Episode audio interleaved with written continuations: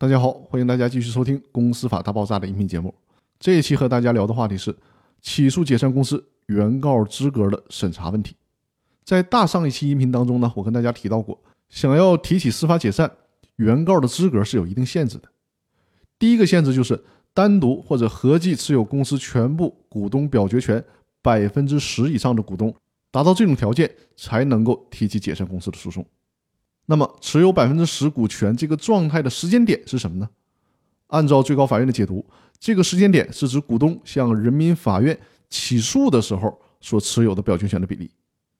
也就是说，在受理的过程当中，法院只审查起诉的时候原告所持有的表决权比例的状况。只要原告在起诉的时候单独或者合计持有公司全部股东表决权百分之十以上，那么就视为符合原告的条件。至于说原告是不是为了起诉而刚刚购买的股权，这方面法院是没有做出限制的。第二点，法院只对原告股东所持有股权事实进行刑事的审查，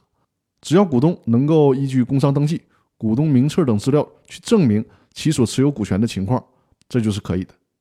法院在受理案件的时候呢，不去主动的审查原告股东出资是不是真实，也不会去主动审查出资是不是存在瑕疵等情况。第三点。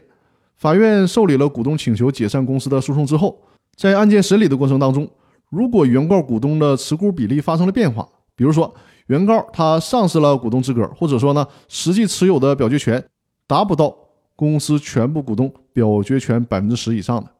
在这种情况下，那法院会裁定驳回他的起诉。所以说呢，在整个的诉讼过程当中，都需要维持着这个股东表决权的比例。那以上就是起诉解散公司原告需要具备的资格的审查问题。那这周的分享呢，就先到这里了。更多内容我们下周继续。谢谢大家。